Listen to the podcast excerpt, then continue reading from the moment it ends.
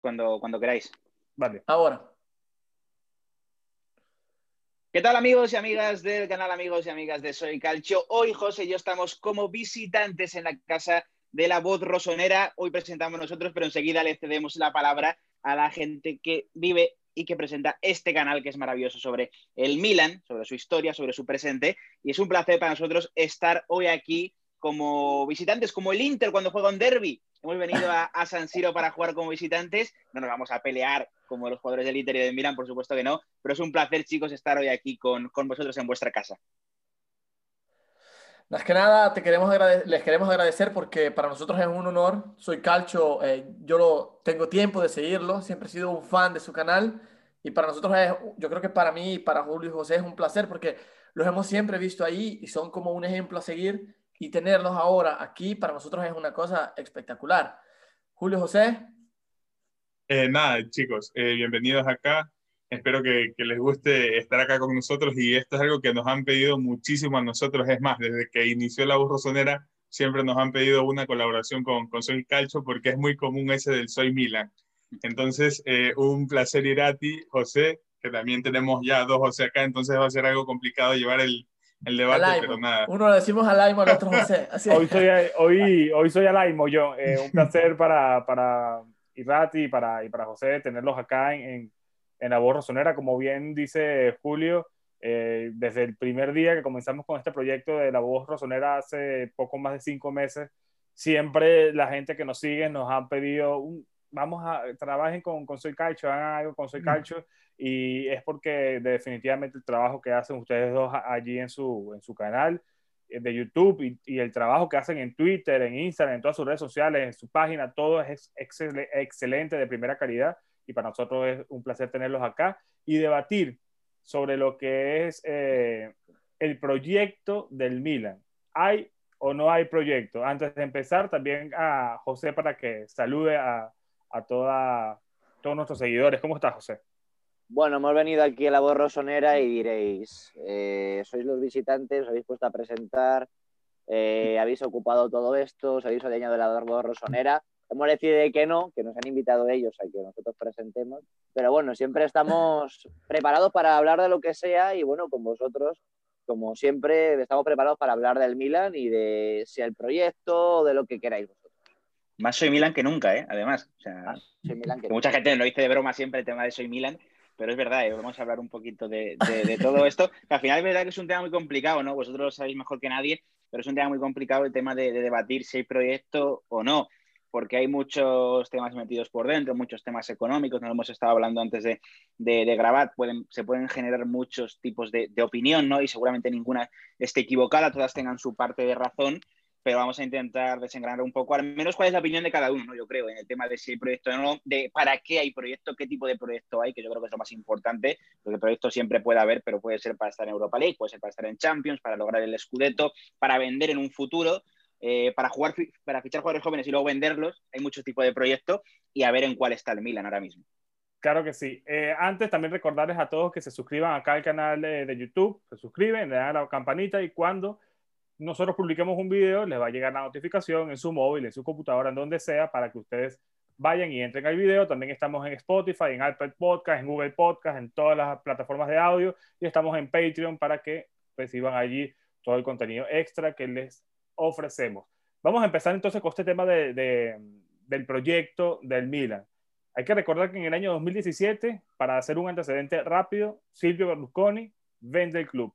Se lo vende a estos eh, dueños eh, chinos por poco más de 700 millones de, de euros.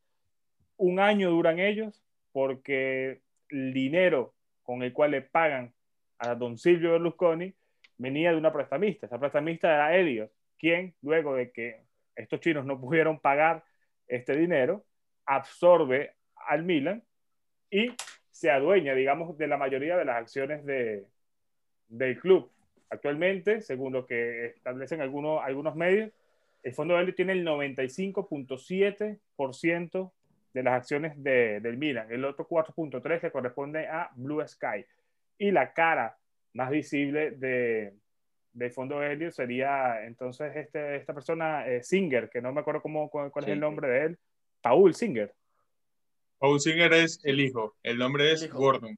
Gordon. Gordon Singer, perdón. Gordon Singer, que es entonces el, el dueño, digamos, vamos por ponerle esta palabra, a, al Milan. Entonces, del Milan, perdón. Entonces, partiendo de, de esto, el Milan ha contratado a Gaxidi como el, la persona que se va a encargar de administrar todos estos bienes para tratar de revalorizar el club. Ese es el trabajo fundamental de él. ¿Y qué ha hecho él? En lo deportivo, plantearse un equipo joven que luche a mediado plazo por tratar de conseguir lo que mayor ellos puedan.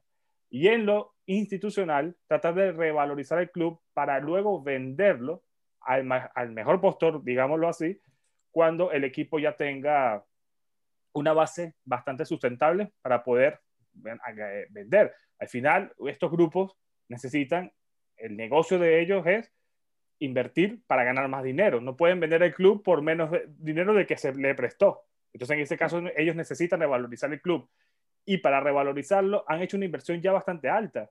Han invertido ya casi 400 millones de euros en, el club, sin contar el tema del estadio, que es el proyecto a largo plazo que tienen ahora vinculado con el mismo Inter de Milán, que muchos se cuestionan, ya esto lo hablamos en este canal sobre este tema del estadio, eh, por una cuestión de costos eh, y cuestiones también de logística en, la ciudad de Milano, queda mejor hacer un estadio propio, pero compartido con nuestros primos, compartidos con, con, el Inter de Milán. Pero eso también es dinero y eso también es una inversión.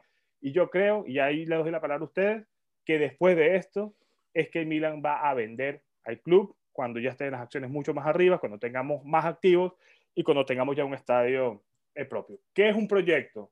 yo busqué la definición de qué es proyecto. Es una, idea, es una, idea, o una cosa que se piensa hacer y para la cual se establece un modo determinado y un conjunto de medios necesarios. Ese es el concepto básico, digamos, lo que es un proyecto. ¿Y qué es un proyecto deportivo? Es una planificación que consiste en un conjunto de actividades que se encuentran interrelacionadas y coordinadas. Y la gestión de este proyecto es la planificación de conocimientos y habilidades, herramientas y técnicas a las actividades de un proyecto para satisfacer todos los requisitos acordados. Entonces, en base más o menos a esta introducción, Walter, ¿hay la palabra de una. ¿O no hay proyecto para ti? Yo creo que aquí quiero, me voy a quitar las papas calientes, como se dice en Italia, y se las voy a lanzar a los chicos de Soy Calcio, por un motivo solo, porque luego yo respondo. ¿eh? Se las lanzo a ustedes, ¿por qué? Porque ustedes tienen la experiencia de ver más, más clubes. Nosotros tenemos una visión un poco más específica. En cambio, ustedes analizan todos los clubes, yo creo que pueden hacer un análisis un poco más macroscópico, pero con mucho más lógica de la que yo puedo hacer, porque para mí yo veo los partidos y para mí son 90 minutos que veo el Atalanta, que veo el Inter, que veo la Lazio. Yo no lo veo desde afuera como lo ven ustedes. Entonces, les doy la palabra a ustedes y les pregunto, viendo todas esas características, ¿creen que hay proyecto? Bueno, a ver, yo personalmente creo que, creo que sí hay, ¿no? Pero es verdad que creo que, esto no puede separarse de que obviamente la idea es, vender, ¿no? El fondo de Elido se caracteriza por ser un, fondo buitre que viene a ser, eh, además nunca mejor dicho, ¿no? Es la, la, palabra propiamente lo dice, viene a intentar aprovechar empresas o clubes, en este caso, que están en una situación mala, eh, lo compra más barato y luego se encarga de venderlo más caro en un futuro y ahí gana ese, su beneficio, es la diferencia entre por lo que lo compró y por lo que lo vendió. Obviamente el Milan eh, vale más dinero en Champions que octavo clasificado. Esto es evidente, ¿no? Y vale más dinero, como decía José, con, con, un estadio nuevo que con el antiguo San Siro. Son cosas evidentes, ¿no? Al final, como cualquier empresa, se revalorizaría y, y el fondo de Helios pues sacaría más dinero de, su venta. Yo tampoco creo que haya un proyecto a, largo plazo, no creo que vayamos a ver una propiedad como la de Berlusconi de 31 años, por ejemplo, con el fondo Elliot, porque tampoco creo que sea su forma de operar como, empresa y creo que, eso al final es evidente. Dicho esto, eh, al final la clave del Milan es eh, si, en el día de mañana eh, ese cambio va a ser no traumático, ¿no? Ese cambio de propiedad va a ser no traumático. Si vamos a ver un cambio de propiedad con un Milan que necesita sí o sí cambiar de propiedad o que simplemente cambia de propiedad estando en Champions a otro propietario que lo va a mantener en Champions, ¿no? Entonces creo que al final esa es la clave más o menos. Cuanto más arriba esté el Milan, menos opciones hay teóricamente de que caiga un propietario loco, por decirlo de algún modo, ¿no? Un propietario que llegue pues como el chino en 2017 precisamente, ¿no? Un propietario que, que, venga a revolucionar un poco todo, porque si ya está el equipo bien, eh, obviamente tienes pocas cosas que cambiar. Al final pones tu dinero, sí, pero no tienes muchas cosas que cambiar. Tienes que mantener la inversión y ya está. Eh, al, final las cosas se están haciendo bien deportivamente. Yo creo que esa es la clave, ¿no? Ver dónde deja Singer eh, y Elliot al, al equipo rosonero, ¿no? Y luego en el tema deportivo, yo personalmente creo que sí, es verdad que no creo que lo podamos equiparar a, a nivel, por ejemplo, obviamente el proyecto de moda, ¿no? Del Atalanta, que al final se está trabajando desde hace muchos años en términos de construir un estadio parecido a lo, de, a lo, de, a lo del Milan, tener el estadio en propiedad, lo cual tiene que ser fundamental para cualquier equipo en Italia, porque estamos viendo que los que lo tienen funcionan bien deportivamente y económicamente, eh, pero sobre todo yo creo que en temas de, de fichaje se está fichando más o menos con cabeza. Luego habrá que ver para qué se ficha, ¿no? Si se ficha, esto yo creo que lo veremos en unos años, si se fichan jugadores jóvenes para venderlos o simplemente para que hagan carrera en el Milan, ¿no? Lo cual creo que lo segundo sería una buena, eh, una buena idea para, para, seguir creciendo, ¿no? Lo, lo, segundo te convertía en un club puente yo creo que a poca gente le hace gracia ese tema ahora mismo entre la afición de, del Milan. Creo que no, no es un... Eh, el tema, sabemos, es ver dónde está ese proyecto, ¿no? Eh, si está para ganar la Champions, si está para ganar la Liga. Yo creo que es una transición eh, que es un proyecto más estable, obviamente, que lo que había antes, porque era que no había absolutamente nada, que hay estabilidad. Luego hablaremos también de la figura de Stefano Pioli, si es un entrenador para liderar un proyecto que aspira tanto o no, eh, de si los fichajes son a largo plazo o no, pero yo creo que personalmente sí lo hay. No a la altura de otros equipos que han empezado prácticamente de cero, que es verdad que lo miran, no, no de cero, pero casi, eh, ha tenido que, renacer, ¿no? Pero, pero yo creo que sí, yo personalmente creo que, creo que sería un proyecto y de verdad que eh, hay muchas aristas, ¿no? Pero a mí, a mí, personalmente sí me ilusiona, porque también es verdad que hay que ponerlo en perspectiva, ¿no? José, es que al final venimos de un Milan que, que, siempre decíamos, no, es que no vamos a poner la mano en el fuego más por el Milan porque cada año nos hacía lo mismo, ¿no? Decíamos, ahora sí ha vuelto el Milan, ahora sí ha vuelto el Milan, y luego siempre pasaba que no, que no volvía. Y ahora, pues, hay por fin un poquito más de estabilidad, pero yo creo que hay que seguir tomándoselo con, con calma.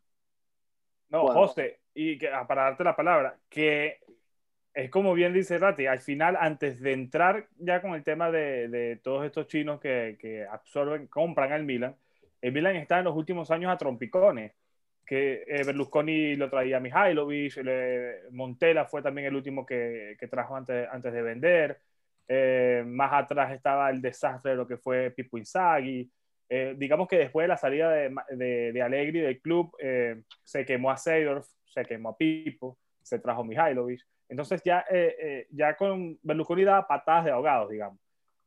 Creo que ahora lo más estable que se ha visto del Milan desde que Berlusconi vendió, y, incluso de los últimos dos o tres años de Berlusconi, ha sido esto. Pero sin embargo, y te pregunto, José, ¿tú crees que Pioli, nombrando a todos estos entrenadores que, que, que, que, lo, que estuvieron antes de él, sea el entrenador indicado para que el Milan pueda mantenerse en Champions en los próximos por lo menos dos, tres años de forma continua, de forma consecutiva?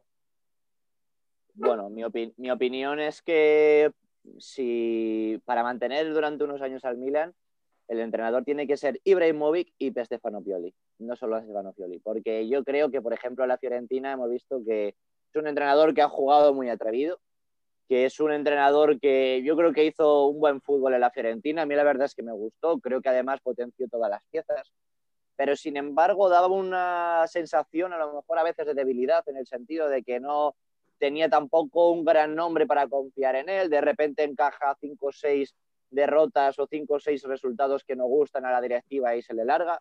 Sin embargo, yo creo que aquí Pioli asumió desde el primer día que si llegaba Ibrahimovic, él podía dejarle la mitad de la palabra Ibrahimovic o más del 50% de la palabra Ibrahimovic. Sin embargo, Ibrahimovic lo que está haciendo es acompañar al equipo. Es verdad que lo que decíais de los Elliot, yo creo que se han encontrado un poco una patata caliente que han ido desmenuzando, que la podrían haber dejado en la nevera y directamente no invertir y, es, y que el Milan siguiera siendo lo que, lo que venía siendo en los últimos años. Yo creo que lo que han decidido es, primero se sentaron en la UEFA, dijeron, oye, que nosotros queremos ser un proyecto sostenible, vamos a, aceptamos la multa de fair play financiero, no vamos a participar en Europa League. Después yo creo que han ido haciendo las cosas medianamente bien y como bien decía Irati, yo creo que cuanto más haya un proyecto ahora mismo eh, poco a poco ha estabilizado la Champions, ahí puede llegar un mejor inversor y poder decir, oye, pues puedo elegir entre tu opción, entre tu opción, entre tu opción y entre tu opción. Y la que más estabilidad creo que me genera es la tuya. Así que creo que tiene que acompañar la directiva y lo deportivo. Yo creo que Stefano Pioli y Ibrahimovic lo han hecho muy bien. Yo creo que para esta transición, que yo considero transición, está creo que va a funcionar, sinceramente. Creo que para estar en Champions unos años sí que va a estar. El problema es hasta qué dura Ibrahimovic y qué va a pasar luego con Ibrahimovic. Yo creo que es una pieza tan importante para Maldini y compañía que creo que depende mucho el proyecto de él. Dependiendo de los años en los que esté, yo creo que es lo que va a poder durar Ibrahimovic. Es verdad que también luego veremos si hay una gran diferencia en lo que puede dar dentro del campo y lo que a lo mejor da como directivo o como enlace entre la plantilla y la directiva. Pero hombre, yo creo que de verdad que mientras que Stefano Pioli y Ibrahimovic tengan palabra en este equipo, creo que las debilidades de Pioli las aprovecha Ibrahimovic, que es motivar a la directiva, motivar a la plantilla, establecer un gran estado de confianza en todos los estamentos del club. Creo que eso es lo que le faltaba a Stefano Pioli. Así que yo sí que veo estabilidad para unos años mantenerse en Champions League. Pero es verdad que luego hay un montón de condicionantes. A ver cómo se recuperan unas cuantas derrotas. Ahí es donde creo que vamos a poder medir cómo va a estar Ibrahimovic y Pioli. Ahí es donde creo que podemos decir, oye, este Milan sí que creo que está para la Champions. Si se reponen bien de, esas de, un conjunto de derrotas. Pero fíjate que nombras una palabra importante en todo esto, que no lo habíamos mencionado, transición. Y al final la transición también este, tiene muchísimos factores alrededor. Una transición puede ser de un año, puede ser de dos, pero creo que acá la transición va mucho de la mano con la duración de Zlatan Ibrahimovic. Bien lo, bien lo mencionas, que van de la mano tanto Pioli como, como Slatan, pero es como caminar en una cornisa. Es muy arriesgado, ya lo hemos hablado en, episodios anteriores, que puntar todo esto o la mitad de este proyecto, digamos, eh, rápido, de transición que, que, tiene el Milan, alrededor de Pioli, junto a Slatan, es complicado, es arriesgado, sabiendo la edad que tiene, que tiene el sueco, 39 años, se te puede lesionar, se te puede, le puede pasar algo y tocamos madera para, para que, que no pase que se nos lesione y se te caiga toda esta transición al suelo y tienes que volver a empezar eh, de cero, que es lo que, lo que no queremos. Entonces yo creo que el Milan en ese sentido sí tiene que estar pensando ya en el, post-Slatan. Y lo hemos hablado acá, se han, hablado, han salido a la mesa nombres como Icardi, que nos, nos, nos confirmó Dani Longo en episodios pasados, que efectivamente el Milan tuvo contacto con, con Icardi antes de que llegara Slatan. No asegura que el Milan haya tenido contactos ahora buscando este vice-Slatan o, la era post-Slatan, pero evidentemente el Milan tiene que buscar a un jugador que se le asemeje, no son, quizás no en, lo, no lo deportivo, porque un, jugador como Slatan no lo consigue en, el kiosco de la esquina, pero sí por lo menos en el liderazgo, eh, que es algo que te aporta Slatan y que va mucho de la mano, como bien dice eh, José, con el tema de, del apoyo en el vestuario, con el tema del apoyo eh, para, para hacer crecer a estos chicos. Es fundamental que el Milan entre eh, a la Champions. Yo creo que ese es el proyecto próximo, el proyecto del futuro más cercano es, sin ningún tipo de duda, entrar a la Champions y luego en base a eso ya se verá. Entonces, digamos que son esto. La primera transición, entrar a Champions. Luego que entremos a Champions, vamos poco a poco y vamos ahora con esto. Yo estudié eh, o estoy terminando ya el máster Derecho y Dirección Deportiva aquí, aquí en Madrid. Y una de las cosas que siempre nos dijeron es que para tú crear un proyecto, siempre tienes que tener, lamentablemente, porque es así, un poquito de suerte también en lo deportivo. Sí. Tú tienes que vincular lo deportivo a lo institucional, sí o sí. El Milan este año, yo estoy seguro, estoy seguro, que ellos no se plantearon estar de primero en este momento, pero han tenido han contado, digamos, con la suerte, porque el talento lo tienen. Vamos a poner suerte entre comillas, porque no es por suerte que estemos acá, yo siempre la quito. Sí, porque no, pero por, exacto, por llamarlo de. Exacto, pero por llamarlo de algún. Por llamarlo de algún. Por poner un término. Hemos tenido la suerte de, estar de primero. Sería increíble que el Milan terminara en campeonato de primero, que yo para mí lo hemos hablado acá, no creo que el Milan vaya a quedar campeón, pero en caso de que quedemos campeones, aceleraría esta transición y aceleraría este proyecto porque revalorizaría el club aún más rápido y todo se va a hacer mucho más sencillo. Quiero escucharlos a ustedes. Sí, dígame. En lo, deportivo, si está ligado, que creo que si, por ejemplo, el Milan no se clasifica a Champions esta temporada, creo que el proyecto va a estar otra vez en duda. Porque también depende de esto, decíamos de que depende de Zlatan Ibrahimovic, pero también depende de su cabeza. Y su cabeza está llena de motivación. Y cuando una motivación de Zlatan Ibrahimovic no se produce, va a ser una consecuencia para todo el equipo. Si Zlatan Ibrahimovic está motivado y Zlatan Ibrahimovic le motiva con quedar entre los cuatro primeros, yo creo que yo creo que lo que tiene que hacer Ibrahimovic es no motivarse en el sentido de pensar, vamos a ganar el Scudetto. Yo creo que si Zlatan Ibrahimovic hmm. piensa y tiene los pies en la tierra y dice, yo quiero quedar entre los cuatro primeros, el Milan puede ir bien en esta transición y puede durar unos años. Sin embargo, ahora de repente vemos que, imagínate, va primero el Milan durante la primera vuelta y de repente se cae, se queda fuera de Europa. Yo creo que ahí Zlatan Ibrahimovic podría decir, bueno, eh, yo creo que en ese sentido le asemeja un poquitín a Conte, ¿no? De, madre mía, eh, ¿qué hemos hecho? El equipo no ha rendido, lo que necesitamos un cambio. Depende todo de la motivación de Zlatan y lo deportivo tiene que acompañar en todo momento. y claro, yo creo que si, por ejemplo, si se gana el Scudetto, esa transición se va a acelerar de una manera, de un año a otro, de una manera brutal. Ahora los serios no van a poder decir, oye, hay 90 millones para fichar. No, no, no. Aquí tiene que haber 300, 400 millones porque Slatan tiene que estar motivado. Y creo que de eso depende. No, y cambia mucho quedando campeón de Serie A a quedando cuarto. Claro que el objetivo siempre tiene que ser el cuarto lugar porque es el objetivo principal y todo lo que venga después del cuarto lugar es un plus extra para, para, para, este proyecto. Pero cambian muchas cosas si llegamos a ganar la Serie A porque, ojo, comenzamos la Champions como cabeza de serie. O sea, no podemos eh, jugarnos la Champions del año siguiente como mera transición para ver en qué, qué, sucede. No, ya como cabeza de serie debería cambiar también tu planteamiento en la Champions y tus ambiciones en ella. Quiero escucharlos a Walter y a, Julio.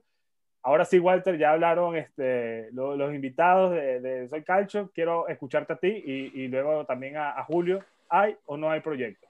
Yo creo que em, la gente, todos nos confundimos con un, pensamos que son sinónimos, proyectos y objetivos. Yo creo que esta es la cosa principal que hay que, en mi parecer, en mi, opinión, hay que dividir.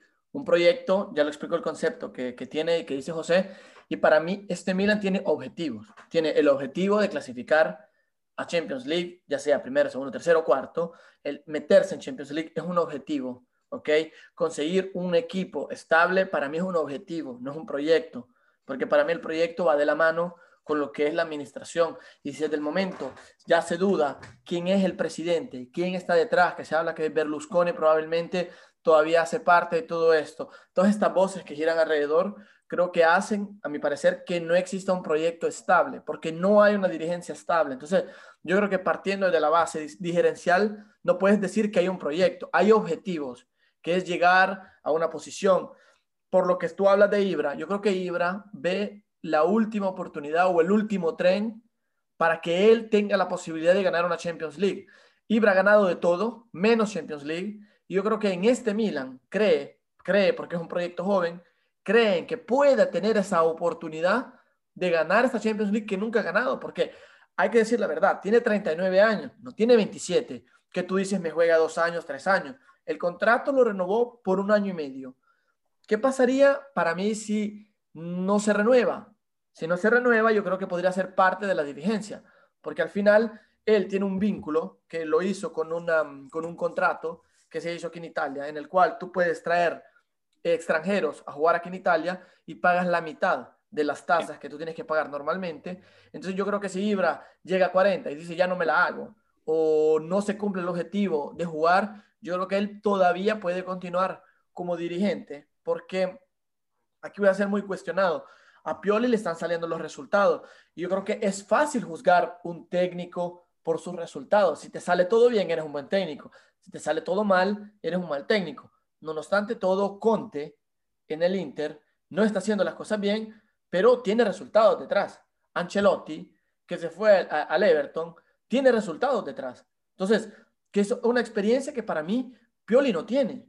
Pioli para mí no es un, técnico que eh, logra aguantar la presión. Es verdad, como decía José, que en la Fiorentina hizo un buen trabajo, pero yo creo que la presión que tú tienes en la Fiorentina no es la misma presión que tienes en el Milan, porque en la Fiorentina, si clasifiques a Europa League, te aplauden.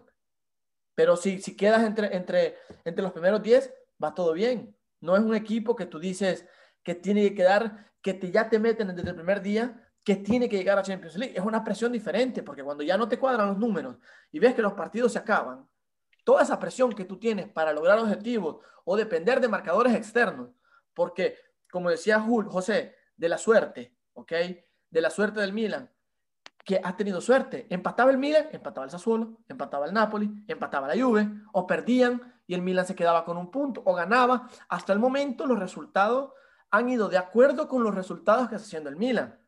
Entonces, yo digo, hasta el momento se están haciendo las cosas muy bien, pero más adelante, creen que Pioli es un técnico que aguanta esta presión. A mí, personalmente, me ha demostrado que no lo ha hecho bien en, en pasado. Puede ser que ese sea el momento, como se dice en italiano, volta, ¿no? De cambiamiento, donde él diga, no, soy un técnico fuera de clase como los demás y, o como, como Ancelotti y les hago ver que con un equipo puedo hacer obtener resultados que nunca he obtenido en pasado con el Lazio, con la Fiore, con el Inter. Puede ser eso, quizás nunca había tenido un, un jugador tan determinante como Ibra y que ahora lo tiene y esto le da un poco más de una válvula de escape, como se dice aquí en Italia, donde decir cierta presión la puedo dar a Ibra y me hace pensar en otras cosas, ya sean estrategias, en cosas, y tú ves la sintonía que tienen. Ves cuando lo saca, Ibra se molesta y habla con él. Ves cuando eh, le dice que no, que quiere jugar todavía. O sea, esas son cosas que tienen un feeling, pero es un arma de doble filo, porque al final tú dices, ¿quién decide? Y, la mejor cosa es, ¿qué ven los jugadores? ¿A quién escuchan? ¿A Ibra o a Pioli? ¿O a los dos? Eso pasa, Walter, eso pasa en el Barcelona y en la Juve. ¿O tú crees que Cristiano y, Messi... Sí. Eso pasa con Ah. los grandes jugadores. Entonces yo digo, ¿quién es el, el problema? Como siempre lo hemos dicho aquí, y es, es, es una cosa que, que, que noto, es que en este Milan no hay nadie, absolutamente nadie que ha ganado. Nadie ha ganado nada en este Milan, solo Ibra. Entonces, de importante. Entonces, yo creo que, ¿cómo tú le puedes dar una objeción a una persona que tiene resultados detrás? Cuando estaba Gattuso y motivaba. Gattuso, tú no lo ves solo como un técnico. Lo ves como el jugador que ganó la, la- que ganó la Copa del Mundo con los nacionales. Lo ves como un jugador del Milan que ganaba la Champions League. Él sabe que ganar. Él sabe que sacrificar. Contra esos resultados, tú, que, tú, joven jugador, ¿qué le puedes decir? ¿Qué le puedes reprochar? Nada. Él te dice, las cosas se hacen así. Y tú dices, tengo 22 años y no he ganado nada. Y él tiene 40 y ha ganado todo. Entonces, si él me dice hacer las cosas así, es porque tengo que hacer las cosas así. Y entonces yo creo que esto es lo que ha servido en este Milan. Porque en todos estos años se hablaban de fichajes, se hablaban de jugadores promesas. Y ojo, eh, que una cosa que no hemos considerado. El Milan ha comprado solo jóvenes. ¿Pero por qué? Porque todavía está en vigencia el decreto con el que se fijó Romo Ibrahimovic. Todo jugador extranjero que venga a, en Italia a jugar tiene derecho de deducirse el 50%, de trarse y, de, y deducir las tasas. Entonces, esto ayuda a que el Milan se pueda permitir ciertos jugadores. Porque si tú le das un sueldo de 3 millones, que en brutos, creo que sería en español, son Sí. 6 millones de euros, porque aquí pagas el doble de tasas, son 6 millones de euros. Si tú le pagas 3, en Italia en realidad estás gastando 6 por un jugador de sueldo. Pero ahora con el decreto no le pagas 6, le pagas 4.5. Entonces tú dices, ah, esto me da espacio a traer más jugadores. Entonces te digo, para mí hay objetivos. Un proyecto estable, con una dirigencia estable, no. Y luego le cedo la palabra a Julio, que es una cosa que sucede aquí en Italia. Cuando, no sé si es igual en España, si hay vínculos, no tengo idea, pero aquí en, en Italia, cuando tú compras una empresa, tú tienes dos opciones. O te quedas con el personal, que ya está, o puedes despedir a- al personal. No una- un despido masivo, sino que puede ser un despido mirado en ciertas cosas. Si yo digo, si todo lo diri- dirigencial ha funcionado hasta el momento, está funcionando, ¿qué pasaría cuando el Milan lo venda y entra otro, otro dirigente y diga, este no me gusta, este no me gusta, este no me gusta? Por eso digo yo que no hay proyecto, porque estos cambiamientos, lógicamente, pueden suceder con la misma dirigencia. Si yo soy dirigente y no me gusta a alguien, lo despido porque no rinde bien. Pero no es lo mismo que llegue un externo que no ha vivido toda esta, esta etapa de transición, todo este cambiamiento, todo este crecimiento junto y diga, no, él no me gusta, él no me gusta, él no me gusta. Entonces yo creo que esto es lo que, lo que yo puedo sacar de este famoso proyecto. Julio. Eh, sí, eh, voy a tomar cosas puntuales de cada uno, que las estoy anotando para, para no perder la idea. Y precisamente yo tampoco creo que hay un proyecto. Puede que el presente del, del equipo nos esté indicando, como ya lo decían ustedes, que, que se esté trabajando con estos jóvenes jugadores para explotarlos. Puede ser que el estadio también sea un plus eh, a nivel dirigencial para revalorizar la marca del Milan. Pero también es algo muy cierto, y es que yo creo que este Milan, Elliot sobre todo, tiene un ideal de lo que quiere, ser, quiere hacer el Milan. ¿Por qué? porque mencionaban mucho el tema de Zlatan y es algo que al menos acá siempre debatimos y también genera mucho debate en las personas sobre quién tiene más peso en el Milan, si Pioli o Zlatan. Estarán quienes vean que Zlatan sea el verdadero líder del equipo, la persona que está al mando, la persona que dirige. Sin embargo, yo sí le doy ese, ese mérito mucho más a Pioli, porque al final eh, levantó un equipo que estaba totalmente caído. Zlatan es un plus, es verdad, es algo que ha servido para motivar. ¿Y por qué no considero esto un proyecto? Porque al final eh, no, yo soy muy optimista en darles Zlatan dos años de carrera todavía en el Milan, pero me dijeron que le está dando mucho, que máximo puede tener un año y rezando que no se lesione. Y es ahí donde viene el miedo de qué será este Milan sin Slatan. Estaban hablando, José, si mal no, no recuerdo, que decía que puede que Slatan tenga esa, esa relación de que está bien, se retira de las canchas, pero pasa un nivel dirigencial. Pero yo no sé y no estoy tan seguro de que esa misma hambre, esa misma motivación, esa misma ambición se pueda transmitir con terno desde la grada a con el uniforme jugando. Entonces, ahí yo creo que hay que tener algo de, de mucho cuidado viene el tema de Elliot y es precisamente por eso. Eh, Vito de Palma nos, nos dijo algo que yo lo he venido pensando y, también me ha dejado esa duda de que los proyectos deportivos no siempre vienen de los jugadores o del técnico, sino de la directiva. Y ahí viene otra incógnita de qué pasará cuando Elliot venda al Milan, porque se sabe que el objetivo del Fondo Monetario es eh, recuperar lo invertido y vender al Milan por la mayor cantidad de dinero posible. Entonces, ahí viene ese problema de entre tantos nombres que han sonado, eh, eh, un jeque árabe, el, el, más común es Louis Vuitton. Entonces, como lo decía Walter, ¿qué pasará cuando llegue otra dirección y diga, eh, Maldini se queda, pero Gassis se va? Porque Gassis es una pieza clave de Elliot, porque Gassis sabe manejar finanzas.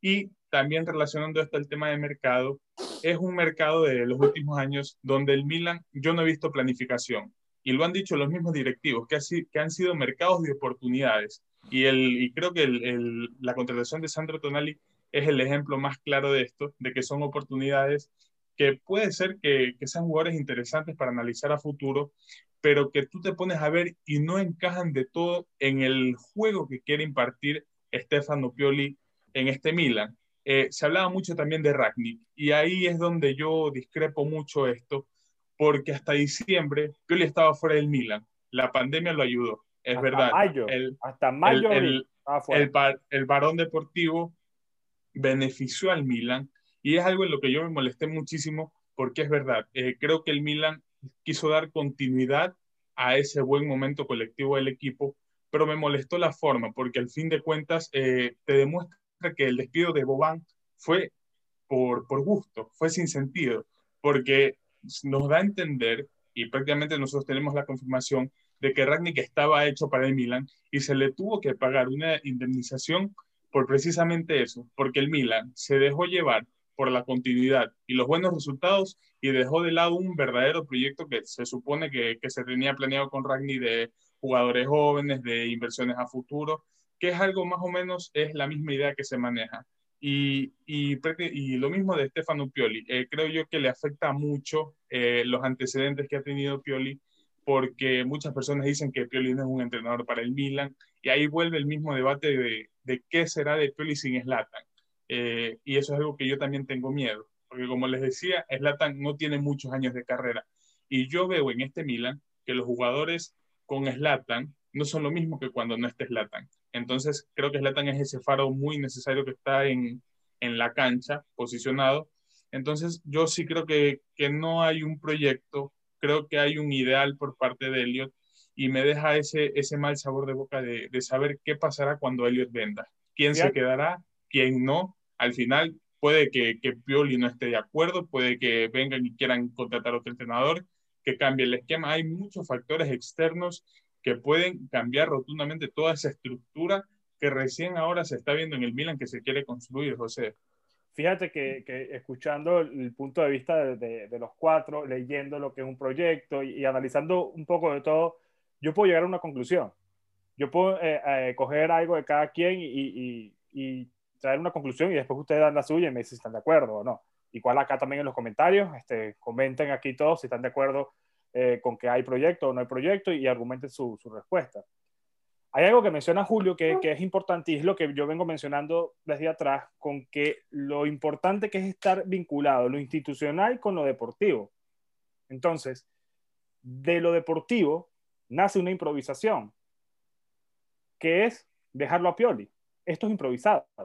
¿Por qué? Porque después con la pandemia, con una serie de factores, se dio la suerte de que el Milan mejorara, saliera del bache que estaba y tú te reservas en lo económico también, despedirlo a Pioli que tenía contrato y pagarle una indemnización al tipo para después también traer a Rasni que iba a cobrar más. Ya ahí en lo económico te ahorras dinero. Eso por allí. ¿Por qué es importante lo deportivo? Porque si el Milan tú ves que va, que va bien, tú puedes entonces ahí coger y decir, hey, vamos bien con Pioli, vamos a darle una oportunidad, seguimos con, con el tipo, nos ahorramos algo de dinero y seguimos con esto. ¿Qué pasa? Una cosa es decir que hay proyectos para ganar Champions o hay proyectos para ganar Serie A, que es quizá lo que la gente quiere escuchar, pero acá nosotros venimos a decir la verdad, no venimos a, a mentir a la gente ni a vender humo y vender cosas que no son. Y otra cosa es decir que no hay proyecto.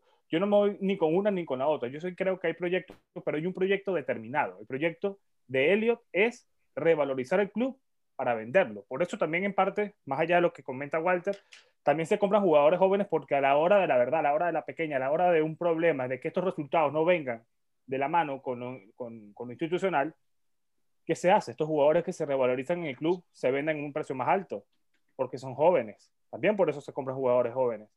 A la hora de que no, no nos esté funcionando, no estamos clasificando Champions, no estamos teniendo entradas extras, hay una emergencia, ¿qué hacemos? Bueno, lo vendo a Tonali dentro de dos años por ejemplo. Pero es que, ejemplo. José, y antes, y antes de darle la palabra a, a Irati, eh, y, ese, y ese es otro factor, ¿no? Porque uno dice al final, Elliot quiere revalorizar, y yo creo que también cometemos un error al, al creer que Elliot revalorizando significará el renacer o resurgir del Milan, o que el Milan se mantenga en el nivel, porque no, al fin y al cabo, eso, el, eso voy, Julio.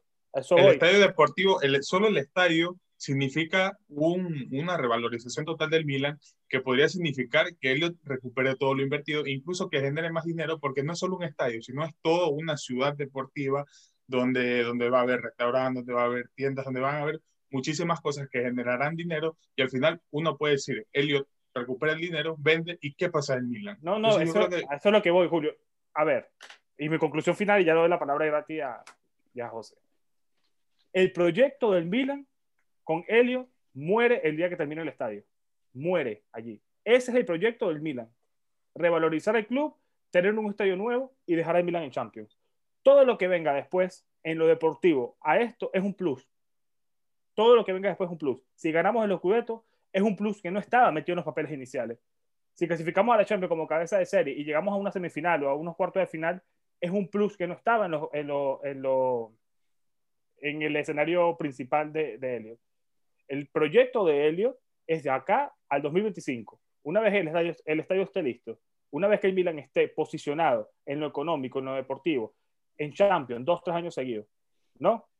Compitiendo en Serie con un equipo joven que ya no va a ser tan, tan joven, digamos, dentro de unos tres, cuatro años, si se mantiene la base que tenemos ahora, sino un equipo más consolidado, allí muere. Ya qué pasará después, ya será el proyecto de, otro, de otra institución. Lo que tenemos que entender, y es mi conclusión, es que el proyecto de Elliot al no ser una cabeza visible, al ser una prestamista que absorbió de forma de emergencia al club, es simplemente revalorizar el club, hacer el estadio, dejar a Milan lo mejor que pueda posicionado siempre en Champions y luego se verá. Esta es la verdad, bajo mi punto de vista. No sé qué piensen ustedes, Irati y José.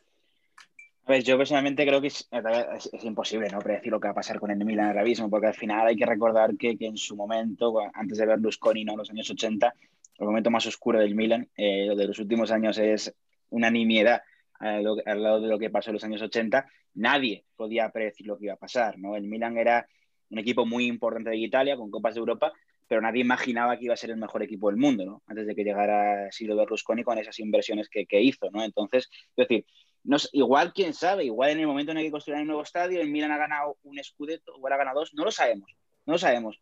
Y, y el fondo de Elliot B, que igual le renta estar un año más porque igual el año que viene vale más dinero todavía que el año anterior. Y, y le renta estar en Champions año tras año y aguantar un poquito más porque cree que lo va a vender más en un futuro, ¿no?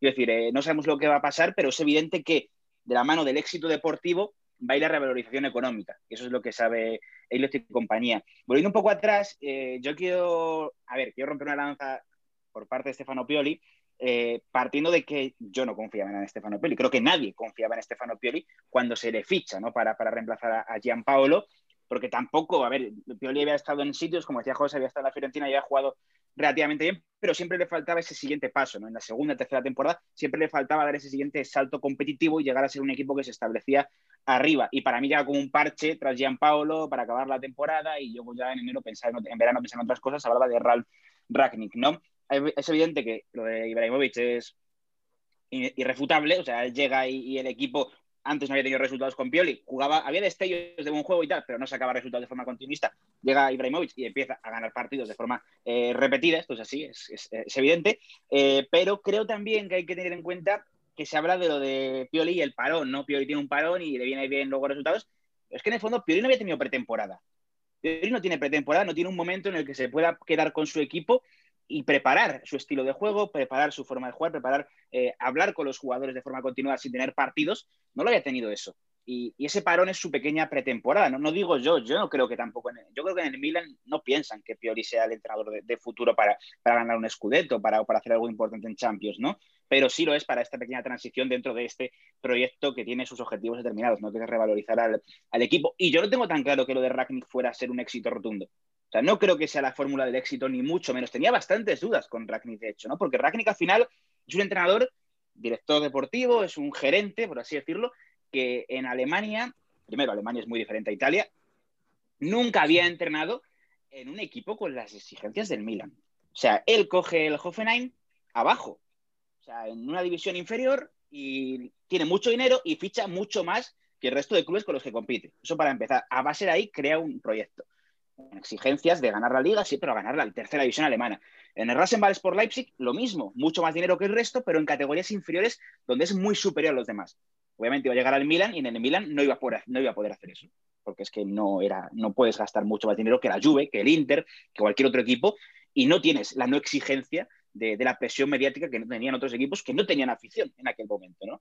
Entonces creo que es un contexto muy diferente al que había hecho Ragnick en su día en Alemania y que le había llevado al éxito. Que igual sale bien, sí, pero para mí ni mucho menos era un éxito rotundo, ¿no? Y con Pioli lo que se hace es, al final yo creo que se es continuista por primera vez en mucho tiempo en el, en el Milan y también se tiene en cuenta el vestuario, ¿no? Porque al final es en un momento en el que sumas victorias, sumas victorias, acabas muy bien eh, la temporada y creo que también hay que tener en cuenta la, la, opinión del vestuario. Al final, ¿qué hubiera pasado si de golpe eh, sacas, eh, qué mensaje le mandas a los jugadores cuando eh, una, un, por fin empiezan a sumar victorias, ¿no? Uno tras otro, empieza a jugar relativamente bien el, equipo, eh, traes a un, cambias al entrenador actual que tenía sintonía con los jugadores, tenía sintonía con Ibrahimovic, se llevaba bien con otros jugadores, estaba potenciando a futbolistas como Kessi, como Kalanoglu, etcétera, etcétera.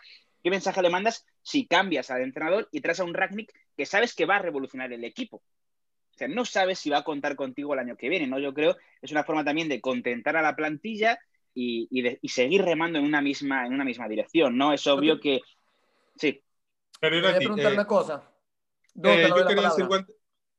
Ah, ¿Qué pasaría? O sea, tú estás hablando de una... Esta es mi pregunta, ¿eh? Tú estás hablando de un Pioli que tuvo resultados en un parón. ¿Y si el COVID nunca hubiera llegado?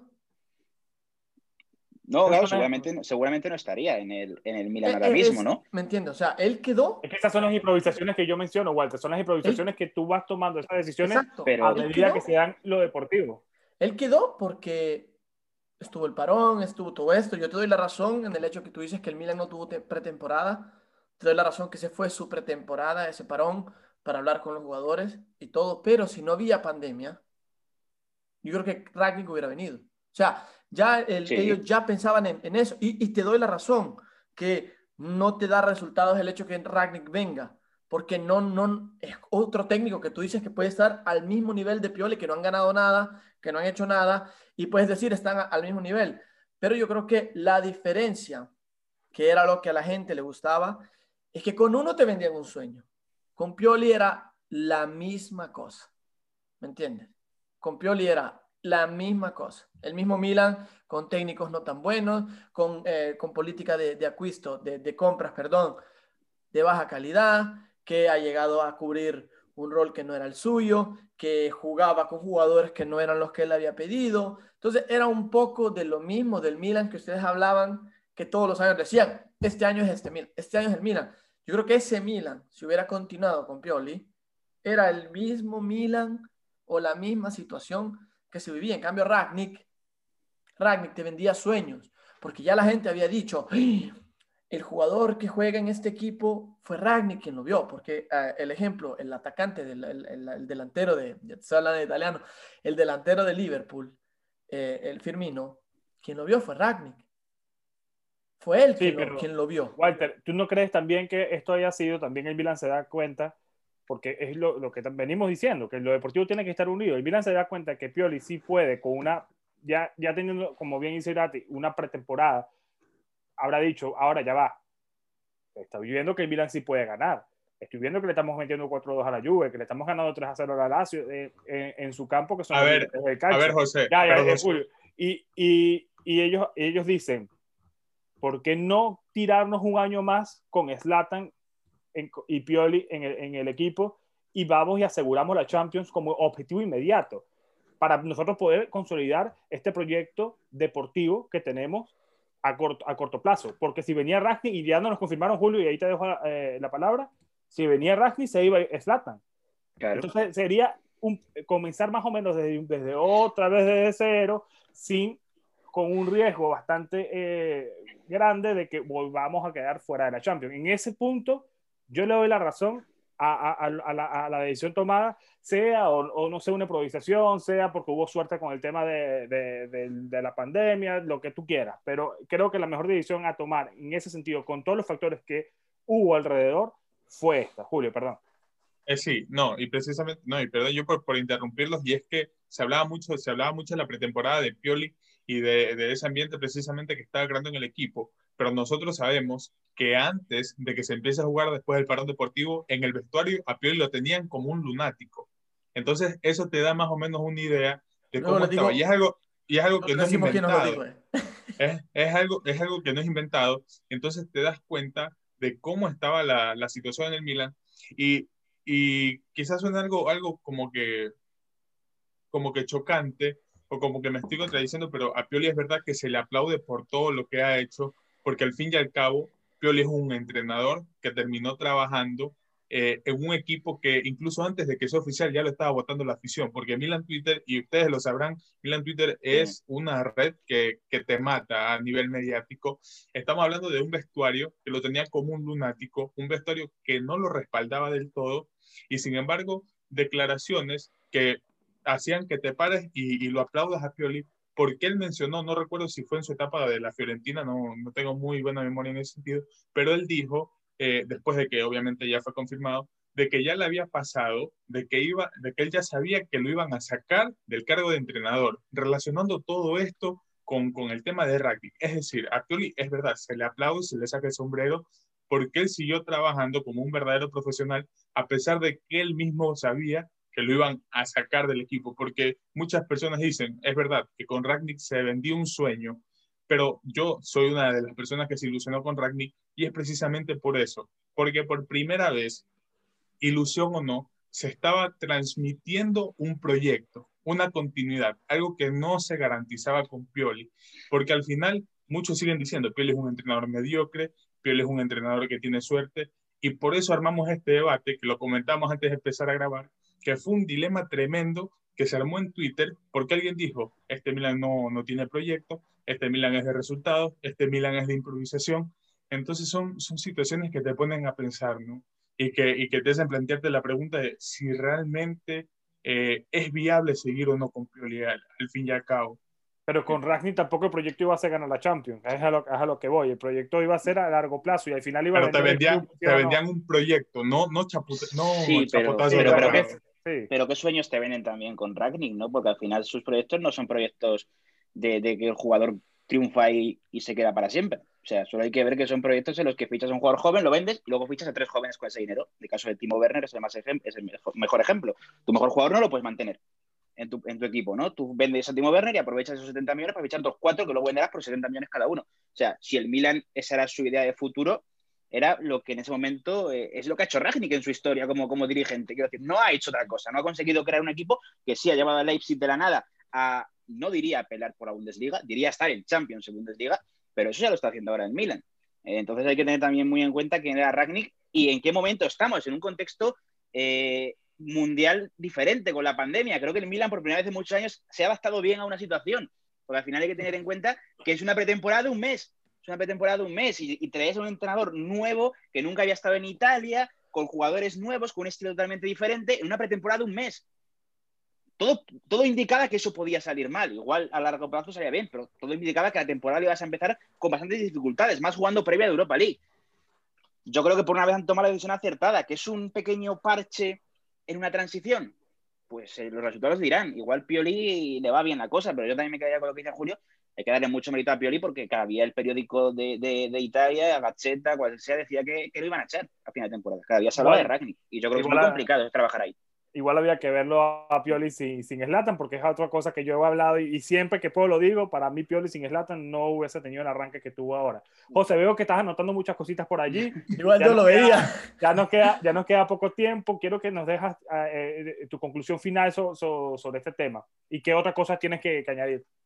Precisamente por eso apuntaba, para establecer una conclusión ya definitiva de todo lo que estáis comentando y obviamente escucharos también. Lo primero, para mí, esto es una improvisación total, como dice José.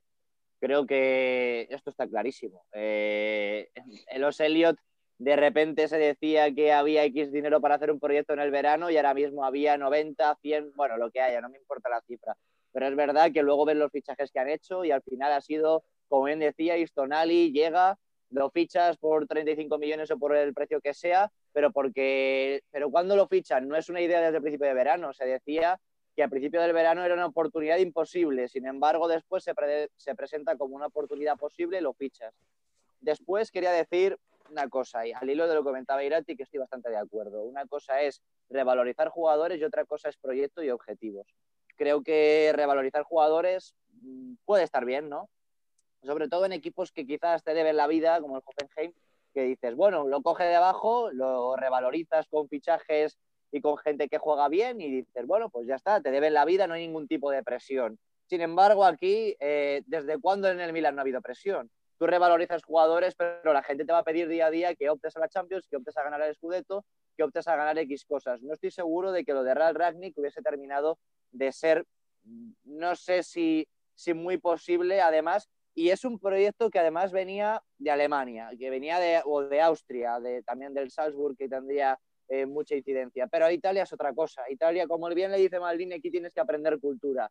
Cada país es muy diferente. Austria y Alemania se, son países que saben acostumbrarse muy bien a lo que viene de fuera, pero porque son gente, yo creo que muy preparada para cualquier cosa. Sin embargo, Italia es un país más patriota en ese sentido, más, más, más sí. nacional, más que piensa en su gente y que sobre todo en su cultura. Es una cultura que viene de muchos años. Si vienes aquí tienes que respetar la historia que has tenido durante muchos años. Y eso Real Ragnick no sé si iba a terminar de conseguirlo. Luego, ¿cuánto dinero había? ¿Cuánto dinero había? Con Real Ragnick, obviamente, seguramente los Elliot iban a decir, oye, venga, yo te inflo todo este dinero, te lo doy, Dacis y compañía, aquí tienes este dinero para poder invertirlo. Sin embargo, como bien hemos dicho, no sabemos qué hubiese pasado si no hubiese estado la pandemia. Lo que pasa es que nos hemos encontrado una pandemia y aquí es donde llega otra vez esa improvisación desde el principio. Y también yo creo que cuando llega ese momento, dice los Elliot, bueno, yo improviso, no tengo mucho dinero, Rad no te va a poder dar 400 millones de euros para que revalorices el club. Y lo que hago es también blindarme de cara a la gente. Yo, la gente, si me sale mal Ragnick, me va a venir y me va a decir, oye, ¿por qué no has seguido con Ibra, que nos había salvado durante dos meses? ¿Por qué no has ido con Pioli, que nos ha salvado junto a Ibra con dos o tres meses? Tú directamente le das oportunidad a ellos. Si te sale mal, dices, bueno, ha sido culpa de ellos, han tenido su oportunidad ante un año para hacer las cosas bien. Y ya de repente yo miro a otro como Rad Ragnick o el nombre que sea. Y por último, sí, Stefano Pioli tiene mérito, claro que sí. Y, y, yo de verdad se lo atribuyo, sí, tiene mérito, pero creo que no como en otros equipos, creo que no como otros entrenadores porque no todos tienen la suerte de que Ibrahimovic haga de pantalla, porque a veces las estrellas son un problema en vez de una solución cuando van las cosas mal. Porque si yo creo que si al Barcelona le va mal con Messi, Messi no va a salir y va a decir, yo soy la pantalla de este equipo y yo vengo y vamos a ganar veces a mí. Sin embargo, Messi en ese momento dice, yo estoy cansado de que se me echen las cosas en cara a mí. Está cansado de ser la pantalla del Barcelona. Cristiano Ronaldo seguramente estaría cansado de ser la pantalla del Real Madrid también. De cuando que es un showman. Que la diferencia. Exactamente. Y, y, todos, hay muchos que están cansados de ser la pantalla, de, de ser la y no, no están preparados para ser la estrella. Sin embargo, Ibrahimovic viene aquí y sabe que va a haber problemas. Sabe que va a haber problemas de que hoy somos buenísimos, mañana somos muy malos y en ese momento ha ayudado mucho a Pioli y creo que esa que Pioli tiene obviamente mucho sentido, pero también sobre todo sin Ibrahimovic yo creo que esto no hubiese pasado, porque Ibrahimovic le hace fuerte a Pioli y le hace fuerte a la hora de tomar decisiones, de probar cosas, de dar oportunidades a jugadores. Creo que es una consecuencia de la presencia de Plata. Estoy totalmente de acuerdo con lo que dice José. Eh, dime, Ira. No digo que, también creo, ya para acabar, que somos muy negativos, ¿eh? que para una vez que el Milan en ocho años está funcionando, estamos intentando sacar las cosas malas de si hay proyecto o no. Yo creo que la gente tiene que, por, por, una vez, ¿no? Eh, los aficionados del Milan tenéis que, que también. Es verdad que con los pies en el suelo, eso creo que lo estáis haciendo muy bien, con los pies en el suelo. Creo que hay que ir paso a paso, no hay que pensar en escudetos, creo que hay que ir pensando en poco a poco. Igual hay una, creo que de escudetos se podrá hablar en marzo, igual hay unas, quién sabe, quién sabe. Igual eh, todo va bien, eh, los equipos rivales siguen pinchando, pero yo creo que ahora el Milan tiene que ir paso a paso y, e ir celebrando. Y que tampoco la gente piense que estamos siendo, porque al final siempre vende más el drama que, que el éxito, ¿no? Las cosas como son, ¿eh? Pero no, que no, no lo hacemos ni mucho menos por eso, pero es verdad que, que es una forma de, de, pensar a futuro, de tener una perspectiva de futuro y pensar qué va a pasar en unos años, ¿no? Yo creo que esta, esta charla creo que ha sido un, una buena forma de presentar diversas formas de vista, que las hay en la afición rosonera, por supuesto, y en la afición al fútbol en general, sobre lo que está pasando con el Milan, ¿no? Hay gente que puede pensar que hay proyecto, hay gente que puede pensar que no, y es una buena forma en un momento en el que al Milan le va bien de, de plantarnos, de pensar qué está pasando realmente en San Siro, por qué están funcionando las cosas bien, por qué, qué va a pasar en un futuro, y un poco valorar, valorar todo. No, yo disfruto muchísimo este momento, pero también es verdad que uno disfruta y, y, y nosotros lo hablábamos antes de que se unieran a, a la conversación privada que tuvimos, estábamos repasando lo que fue eh, eh, Estambul. Yo les digo, bueno, Julio tiene 20 años, él no, lo, él no lo vio, yo tenía 15 años cuando fue lo de Estambul, o 14 años. Y, y para mí cambió la forma de ver el fútbol desde ese momento. Entonces vivimos, digamos que el, el, el, hincha razonero desde ese momento, o desde incluso mucho tiempo atrás, digamos que vive de la desgracia. Entonces uno está pensando, disfrutando algo, pero al mismo tiempo decimos, ya va, vamos poco a poco, vamos a ver qué va a pasar después disfruto este momento, pero quiero saber qué va a pasar después, porque lo mismo fue en 2011 cuando ganamos el Scudetto, el último. Perfecto, estamos ganando este Scudetto, pero hay una serie de jugadores que ya están en, eh, eh, en su punto de, de, de y pasó. ¿Qué va a pasar? Y pasó, porque no se planificó. Entonces, se puede disfrutar el momento, se, como estamos haciendo ahora mismo, que estamos invictos en Serie A y todo esto, pero siempre, como bien dice Rati, con, la, con los pies sobre, sobre, sobre la tierra, preocupados y, y dando el análisis de lo que puede pasar. También se dice eh, lo positivo. Eh, pero eh, creo que también tenemos que tener en cuenta que nosotros queremos siempre lo mejor eh, para el club. Tenemos cada uno su punto de vista y bueno, y si al final se une absolutamente todos los astros y al Milan le va bien y terminamos ganando el Scudetto, perfecto. Una cosa y ya este, para, para, para que cierren Walter y, y Julio, eh, que, que, no mencioné, que lo he mencionado en episodios anteriores y, y complemento lo que dijo eh, mi tocayo José, que estoy totalmente de acuerdo en todo lo que dijo. Eh, no tengo más nada que añadir, solamente esta parte. También es, en medio de esta improvisación también nace el tema de las entradas, o sea, en, en, en taquilla. O sea, el Milan, al igual que muchos otros equipos, está dejando de percibir mucho dinero. Ya lo mencioné también en, en episodios pasados, con este tema de no tener ingresos por, por, en los estadios, que no es cualquier cosa. O sea, si tú sacas, sacas y lo, lo podrás sacar después, Walter, el número eh, exacto. Creo que son 3, 3, 4, 5 millones por partido, ¿eh? Exactamente, sí, sí, sí. aproximadamente 3, 4 millones por partido, no es cualquier cosa. Y el Milan ya ha jugado 14 partidos más o menos en San Siro sin gente. Multipliquen ahí 14 por, por 4 Europa League. millones. Y más Europa League. Entonces, es, es dinero. Entonces, también ellos habrán visto, hey, me está viendo bien, bien con, Poli, con Pioli, perdón, ¿Por qué yo sa salir de él para pagarle un, un, dinero que no tengo porque me está faltando una entrada? Entonces, si, si sale bien, como dice José, perfecto. Si no, es culpa de ustedes y ellos se lavan las manos. Y listo. Y, y gracias a Dios están saliendo sí, las cosas bien y esperemos que sigan así. Como dice Nat, hay que esperar a marzo. Ahora estamos en noviembre. Pero las cosas por ahora van bien en esta temporada. La temporada que viene seguiremos viendo porque para mí, como dije en mi, en mi conclusión final, el proyecto del Milan con Elliot acaba el día que hagan el estadio. Luego se verá. Walter y Julio, para cerrar. Julio. Eh, no, eh, y antes yo más bien quiero hacer una, una pequeña aclaración, porque quizá me estén diciendo, eh, por si no lo saben, Irati y José, yo puse el Milan en el top 2 esta temporada. Y quiero aclarar uh. precisamente esto, porque, porque me, quizá me digan cómo vas a decir que no tiene proyecto, que el Milan no tiene futuro. Y quiero dejar claro que una cosa es presente y momento del equipo y otra cosa es proyecto a futuro, que son dos cosas totalmente diferentes y que no se pueden confundir. Entonces, eh, el presente del equipo, estoy feliz porque como bien lo, lo, hemos dicho todos acá, el equipo viene bien, nos está dando resultados, nos estamos ilusionando. Y, y me lo decía también este, Jorge cuando hablé con él en, en directo por Instagram, que por qué no permitirnos ilusionarnos y aprovechar este momento, porque al final, desde hace cuánto tiempo que no ves al Milan peleando arriba y te da esa sensación de que puede tener una idea de juego, puede pelear algo, porque muchos también lo ponen peleando en la Europa League, por ejemplo. Entonces, eh, son dos cosas totalmente diferentes, el momento que se vive el equipo y qué puede pasar a futuro. Entonces, eh, nada más que decir con respecto a eso, esa pequeña aclaración para evitar después malos entendidos. Walter. Yo, eh, más que nada, les quería agradecer y estoy de acuerdo en todos los puntos de vista. Gracias, Irati, gracias, José, soy Calcho. Me encantaron sus puntos de vista porque, eh, como les dije, ustedes tienen una visión macroscópica y la nuestra es microscópica porque vemos el Milan y ustedes miran más, miran más cosas, entonces tienen una perspectiva mucho más grande de la que tenemos nosotros.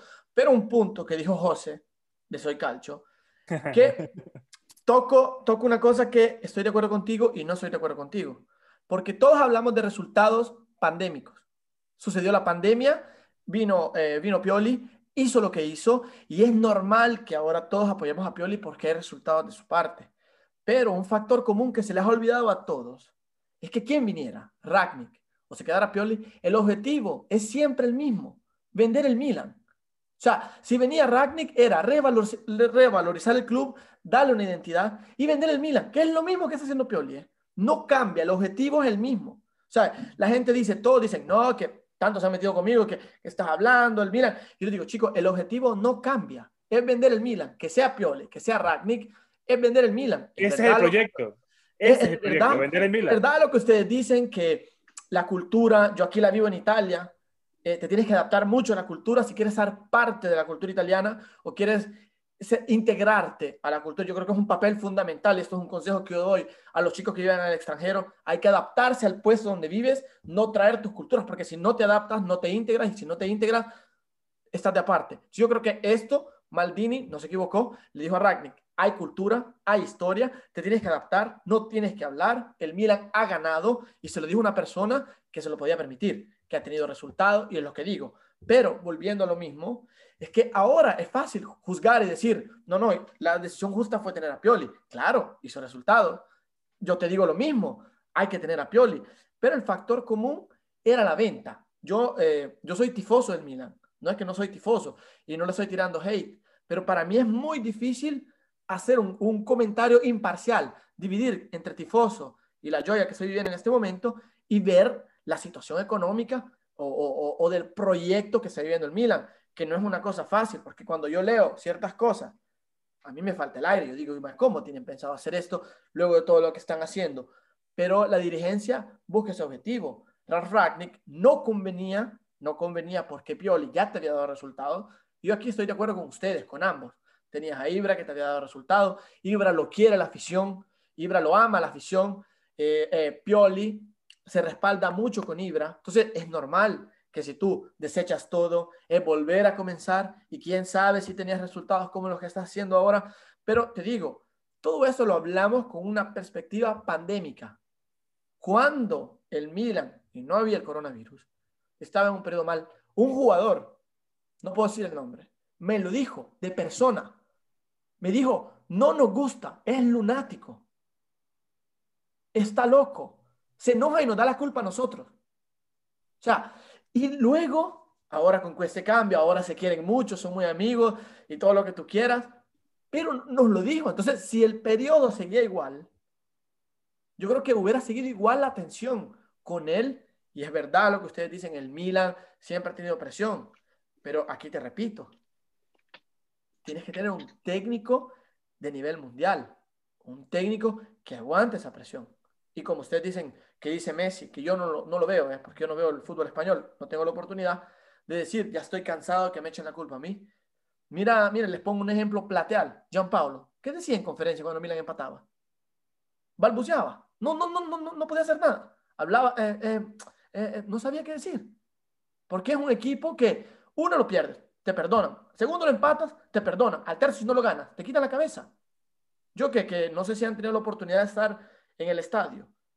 Es horrible la presión que le pone a un jugador cuando falla un tiro. Sientes los silbidos de todo. Yo me acuerdo el, partido del Milan contra la Fiorentina, que metió Riverí, que perdió uno, que Leao se metió aquel gol.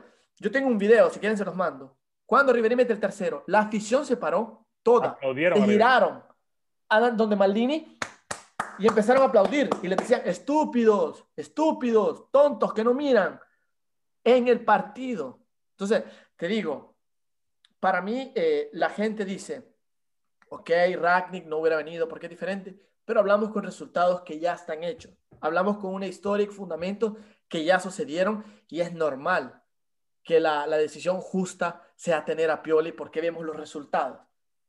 Pero si no hubiera tenido resultados, ya, pero es lo que siempre decimos, Walter, no, el hubiera no existe y al final el Milan tomó la decisión de emergencia que era la más viable y la más eh, buena para todos, que era que se quedara eh, eh, en lo, que estaba funcionando deportivamente.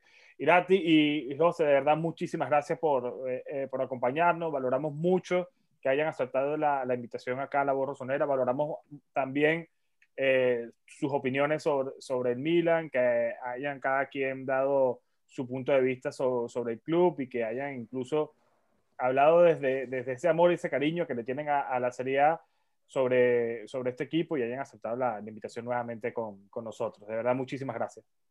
Nada, ha sido, ha sido un placer, de verdad.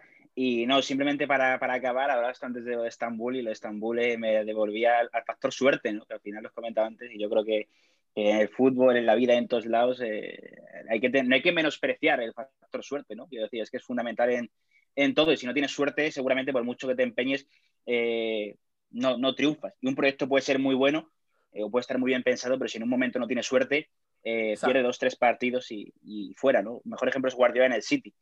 No es, es un proyecto, ¿no? Es un proyecto que, que, tiene una idea muy clara, un estilo de juego muy claro, pero como no gana la Champions, mucha, mucha gente lo tilda de fracaso, ¿no? Y es un proyecto que a muchos equipos le gustaría tener, ¿no? Entonces, al final, eh, quiero decirlo, Estambul se pudo redimir dos, años después, pero era un proyecto y, hubiera fracasado si no hubiera ganado aquella Champions y luego no se hubiera redimido. Pues igual a día de hoy pensaríamos que aquel Gran Milan hubiera fracasado, ¿no? No sé, quiero decir, hay que tener un poco de suerte también en la vida y en el, fútbol. Igual este Milan la está teniendo y habrá que ver en un futuro. ha sido un placer, chicos, y, y estas semanas grabaremos algo seguro para, para el canal, volverá Soy Milan en, Soy Calcio, tenemos ahí un par de temas pendientes y seguro que podemos tratarlo, porque además hay varios nombres, Donaruma, compañía, que queremos hablar con, con gente del Milan. Nosotros personalmente, José también piensa mucho que está infravalorado y a ver qué pensáis vosotros y podemos tratar algún tema eso en un futuro cercano. José, palabras finales.